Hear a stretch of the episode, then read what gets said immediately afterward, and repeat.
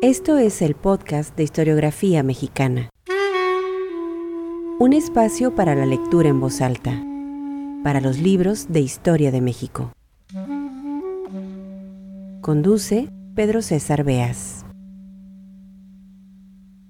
La lectura para este episodio, el discurso del Día del Maestro pronunciado por José Vasconcelos en 1923, Vasconcelos, un intelectual de acción y no de escritorio, apareció en la escena pública en el ocaso del Porfiriato, 1909, en el Ateneo de la Juventud, esta asociación de intelectuales dedicados a divulgar las artes, humanistas, fue compañero de Alfonso Reyes, de Antonio Caso, de Pedro Enrique Sureña, un hombre de letras que se convirtió en uno de los más visibles dentro del movimiento revolucionario y postrevolucionario, con una vida fascinante, créanmelo, y como constancia están sus memorias, varios tomos en los que publicó su obra autobiográfica.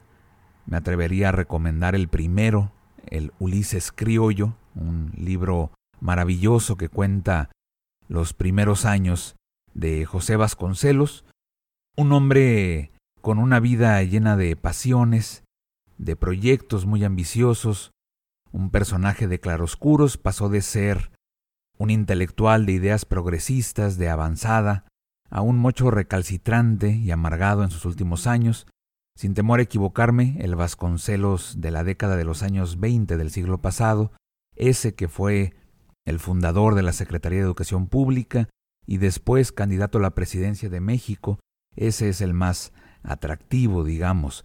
Al frente de la educación nacional estuvo de 1921 al 24 en el gobierno de Álvaro Obregón, lanzó una campaña sin precedentes, una campaña contra el analfabetismo, rondaba el 80% en aquellos años, fundó escuelas, mandó imprimir por miles los clásicos de la literatura, Homero, Platón, Dante, inauguró bibliotecas, Apoyó a los artistas y, como ustedes bien saben, el muralismo mexicano en ese primer lustro de la década de los años 20 vivió su mejor momento.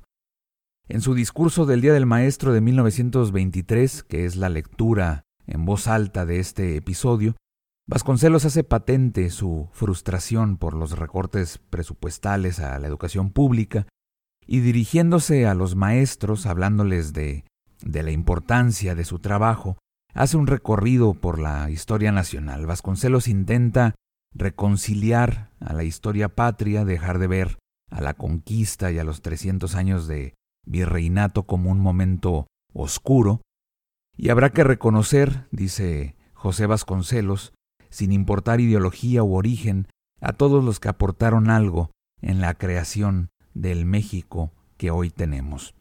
Esto es el podcast de historiografía mexicana.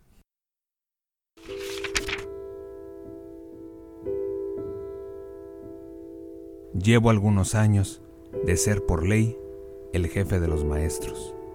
Nunca he podido sentirme jefe de veras, porque debe mandar quien está más alto moralmente, y yo no puedo comparar mi empeño, aunque ha sido grande, con el mérito indiscutible de la labor oscura y constante de quienes saben que no tendrán otra recompensa que la de sus propios corazones llenos de bien. Consciente de esta situación que me produce confusión y ternura, he tenido que imponerme un antifaz de sequedad o de indiferencia para poder seguir adelante. Sequedad e indiferencia, agravados por el intento de no prodigar frases de halago o de afecto, a causa de una especie de pudor, de aparecer como un farsante que pronuncia palabras delante de casos que reclaman justicia pronta y eficaz remedio. De esta suerte, mi propia impotencia me volvía mudo, pues me decía que no era honrado ofrecer migajas para ufanarse enseguida de magnánimo.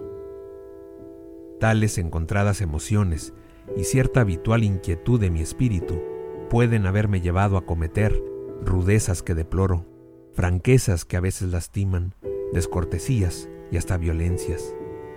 Pero jamás uno solo de estos arrebatos estuvo inspirado por el desdén. No hubo desdén, como no ha habido tampoco en mi ánimo piedad. Hubo amor mal expresado, si se quiere, amor que deseaba expandirse, y ánimo de justicia y anhelo de que cada quien se levante movido del propio esfuerzo. El miedo de pasar como uno de los tantos impostores de la política me hizo reservado. Ahora, que ya nadie puede sospechar intenciones ruines, me complazco en declararles algo que hace tiempo me rebosa del pecho, y que sería avaricia seguir conteniendo, la enorme gratitud que les debo por su colaboración y por su ejemplo, y también por haberme infundido la confianza de que la patria podrá salvarse, merced a las virtudes que ustedes practican. Yo vine a este puesto de jefe de la educación nacional por uno de los azares de nuestra política. Como todo el que ha corrido mundo, traía en el corazón cenizas y en la cabeza algunos planes. La larga ausencia me había dejado sin compromisos ni alianzas, y salvo uno que otro afecto antiguo, me hallé como si volviera a nacer en un medio conocido antaño. Al mismo tiempo, mi antigua vida me había hecho inepto para encenderme en las llamas del afecto personal, lo que me hizo poner mi ardimiento entero en la empresa colectiva que hemos ensayado, de educar un pueblo. De esta suerte, la común tarea nos ha ido atando con esos lazos de parentesco del espíritu. Así he llegado a crear familia nueva entre ustedes, a tal punto que mis afectos de hoy están casi totalmente entre los empleados, los colaboradores, los maestros de la Secretaría de Educación Pública y los maestros todos de la República. Y tal es la sinceridad de esta nueva pasión, que el grado de mi afecto ha llegado a medirse, en cada caso, por el empeño que veo poner en la labor común. Quiero al que trabaja y no puedo ver al que estorba. No sé si esto es perder el corazón que ya no se adhiere a la persona, o si es más bien agrandarlo porque se apega solamente a la inmensidad del ideal.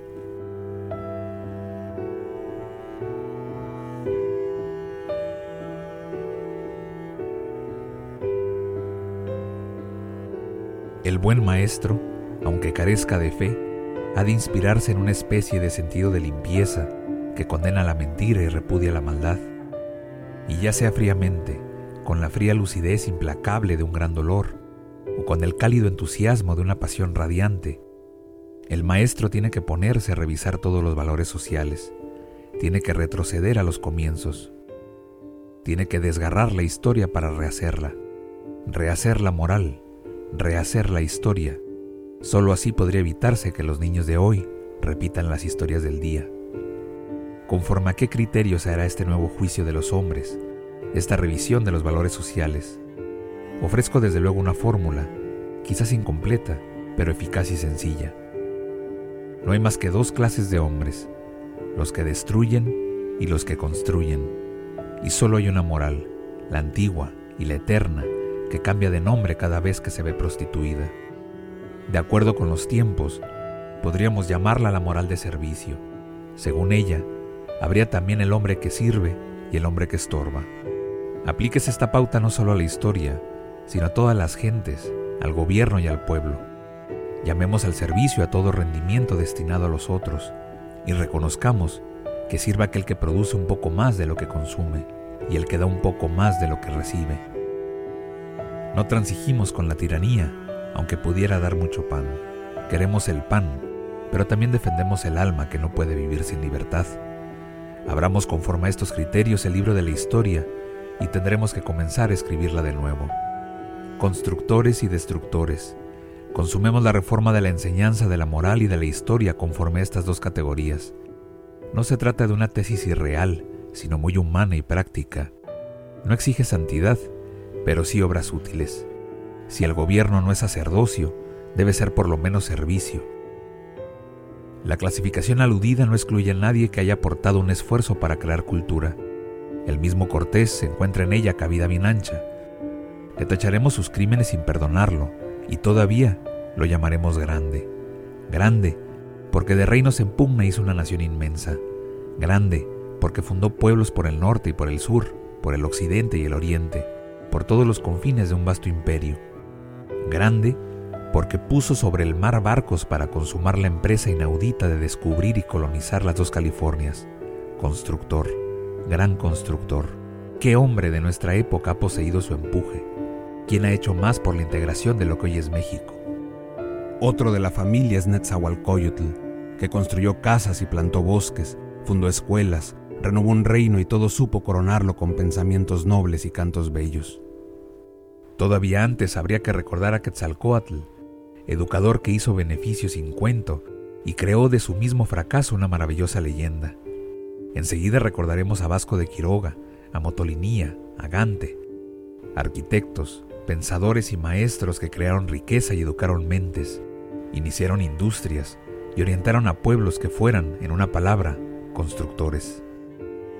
Tampoco sería posible negar el mérito de virreyes y arzobispos como Zumárraga y Antonio de Mendoza, ni a Luis de Velasco que dijo, más importa la libertad de los indios que todas las minas del mundo, ni a Rivillagigedo, que hizo justicia sin derramar sangre y no acumuló fortuna propia, pero sí llenó la colonia de edificios, de calzadas, de caminos y de progreso.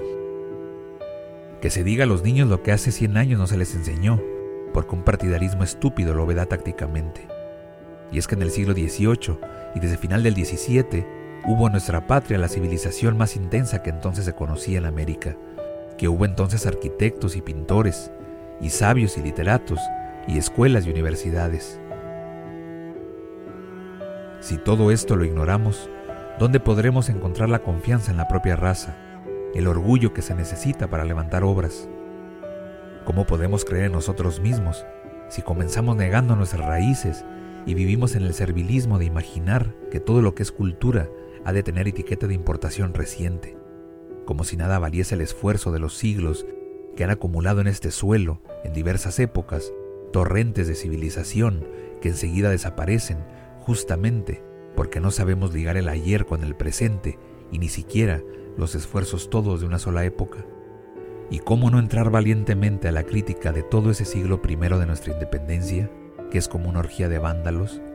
¿Qué es lo que hemos hecho en este país los mexicanos? Dejamos perecer a Hidalgo, el varón fuerte, justo y laborioso, a Morelos, el vidente, a Mina, el heroico, y en cambio prostituimos nuestros primeros triunfos, coronando emperador a un bribón como Iturbide. Poco después endiosamos a Santana, pero no supimos imitar en nuestras austeras disciplinas a Juárez, ni a Ocampo, ni a Lerdo. Y todas las libertades que ellos nos conquistaron las pusimos a los pies de otro traidor del progreso, el déspota Porfirio Díaz. En su gobierno, México se quedó atrás de la Argentina y Brasil, y no nos dejó más herencia que 11 años de lucha intestina. Y así nos hemos pasado el siglo, de caudillaje en caudillaje, gobernados por la violencia y corrompidos por la codicia. Todo esto hay que decirlo al niño para ver si el asco de nosotros mismos nos lleva a consumar un cambio. En este Día del Maestro, que es una de las fiestas más puras del calendario oficial, dediquemos un recuerdo de afecto a todos los que en cualquier época y en cualquiera que sea su sangre y origen, hayan dejado una huella benéfica, una obra, un servicio en este suelo desventurado. Levantemos así el ánimo público a la contemplación de los valores auténticos y haremos de la escuela un refugio ideal de la verdad y del bien. Que la escuela deseche las falsas etiquetas de la política militante. Nada importa titularse liberal o conservador, o radical o bolchevique. Lo que interesa es distinguir al que sabe del que no sabe, al que edifica del que derrumba, al que crea del que destruye. Lo que importa es condenar a los que no hacen y a los que nada intentan. No hacer es ya un principio de destrucción si se considera que no hay obra humana que no requiera ser conservada con empeño para que se renueve y perdure. La historia olvida las palabras, pero atiende a la magia de las obras. De tanto mirarlo prostituido, he llegado a rebelarme contra el nombre de la revolución. Revolucionario debería llamarse el que no se conforma con la lentitud del progreso y lo apresura, el que construye mejor y más deprisa, el que trabaja más bien y con más empeño, el que inventa y crea y se adelanta al destino.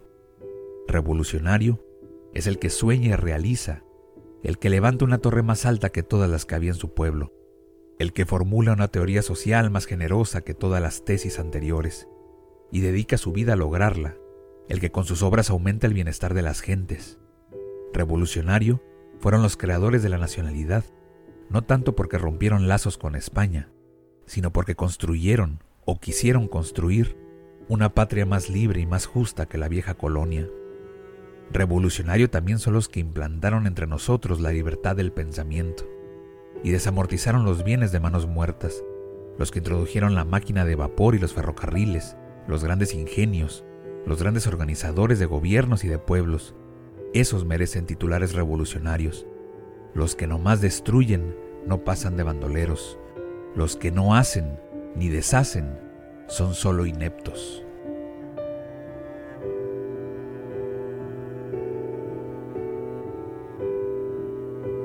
El tono de mi discurso sería totalmente desolador y lúgubre si yo no tuviera una fe profunda en las virtudes humildes de que ustedes hacen derroche diario. Cuatro años he pasado entre ustedes, los más felices de mi vida, porque en ellos he gozado el goce profundo de ser útil, aunque sea en una mínima parte. No sería sincero si no les confesase que a veces me he sentido impulsado y llevado como a la cabeza de un gran movimiento de liberación colectiva. Terrible responsabilidad si hemos despertado en vano a la esperanza. Todo malogrado ahora por falta de fondos, pero confiemos en que la tarea recomenzará más tarde con mayor empuje.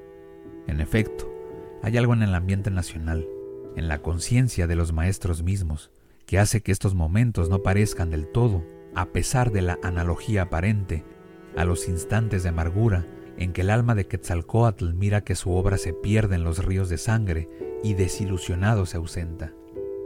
Hoy la conciencia colectiva sabrá inspirarse en Quetzalcoatl, cuya alma se multiplica en cada uno de los maestros. Quetzalcoatl, el principio de la civilización, el dios constructor, triunfará de Huitzilopochtli, el demonio de la violencia y el mal, que tantos siglos lleva de insolente y destructor poderío. Triunfará hoy o mañana, pero es el maestro quien tiene en sus manos la bandera inmortal.